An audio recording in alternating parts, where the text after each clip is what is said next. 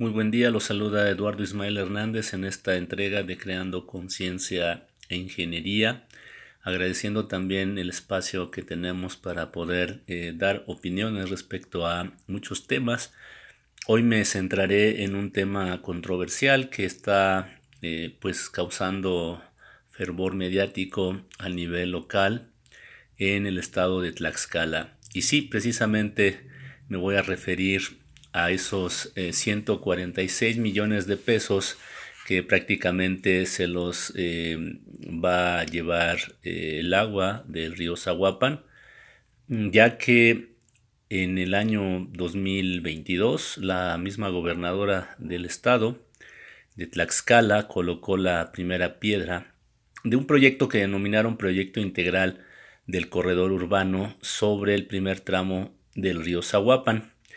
Y bueno, eh, ¿a quién se le puede ocurrir construir eh, jardineras dentro del cauce de un río? Pues eh, solamente al gobierno que está en turno en el estado de Tlaxcala, así como a pues los funcionarios que tienen que ver con este tema de la infraestructura, ¿no? Porque esos 146 millones de pesos prácticamente tirados a pues digámoslo así, a las aguas negras del río Zaguapan, de hecho así lo han referido varios medios locales, porque como lo vimos este fin de semana, el sábado, de hecho desde la madrugada, con esta eh, pequeña eh, lluvia que azotó prácticamente a lo que es el centro de nuestro país, eh, pues se vieron los primeros efectos nocivos sobre esta pues estas jardineras que la verdad no sabemos si tienen alguna función eh, de beneficio social. Mm, al menos así lo plantearon los funcionarios, la misma gobernadora, de que iba a traer eh, pues un impulso del desarrollo social. La verdad, desde el punto de vista de la ingeniería, no se ve cuál sea el aporte eh, de desarrollo social, tampoco turístico. ya vimos que, pues, como tal, no es una atracción eh, palpable eh, y bueno, los problemas que ha tenido esta obra, estas jardineras, por así decirlo, que están en el cauce del río, pues prácticamente tuvieron un problema importante, eh, principalmente de socavación y bueno, atendiendo a que seguramente no hicieron los estudios hidrológicos pertinentes, aunque el que está hablando en este espacio eh, dio algunas recomendaciones técnicas antes de que se construyera. De hecho, eh, pues la recomendación principal es que no se construyera dentro del cauce del río pues ninguna obra que no fuera tal así como una obra de eh, control de, de, avenidas o una obra que mejorara la calidad de las aguas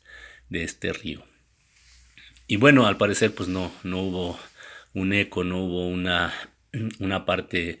eh, pues sensata desde el punto de vista de los funcionarios en ese entonces en turno, bueno, un exfuncionario de la Secretaría de Infraestructura que pues prácticamente eh, no sabemos cómo fue incluso la asignación de esos 146 millones de pesos que sí prácticamente han sido tirados a las aguas negras del Zaguapan. Eh, para nada hay una conservación o recuperación de este espacio natural. Por el contrario, eh, las mismas eh, leyes, por ejemplo la ley federal o ley general de protección civil, establece que no debe haber obras, no, no deben de construirse obras en los cauces del río porque prácticamente estas son zonas de alto riesgo. Y bueno, em, en ese sentido, pues, ¿qué podemos decir? Eh, estamos en Tlaxcala, estamos viendo cosas que no deben de, ocurrir y pues lo mejor es que la gente sepa lo que pues las autoridades están haciendo. En este sentido, pues la recomendación de pues de quien está hablando en este momento es que pues se revisen todos estos aspectos. Eh, claramente se ve eh, corrupción en esta parte de estas obras que no sirven para un beneficio social. Y bueno, esperemos que las autoridades entiendan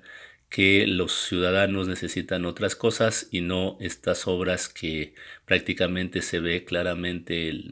el, pues el uso inadecuado de los recursos de todos los tlaxcaltecas. Muchas gracias, nos vemos en la siguiente.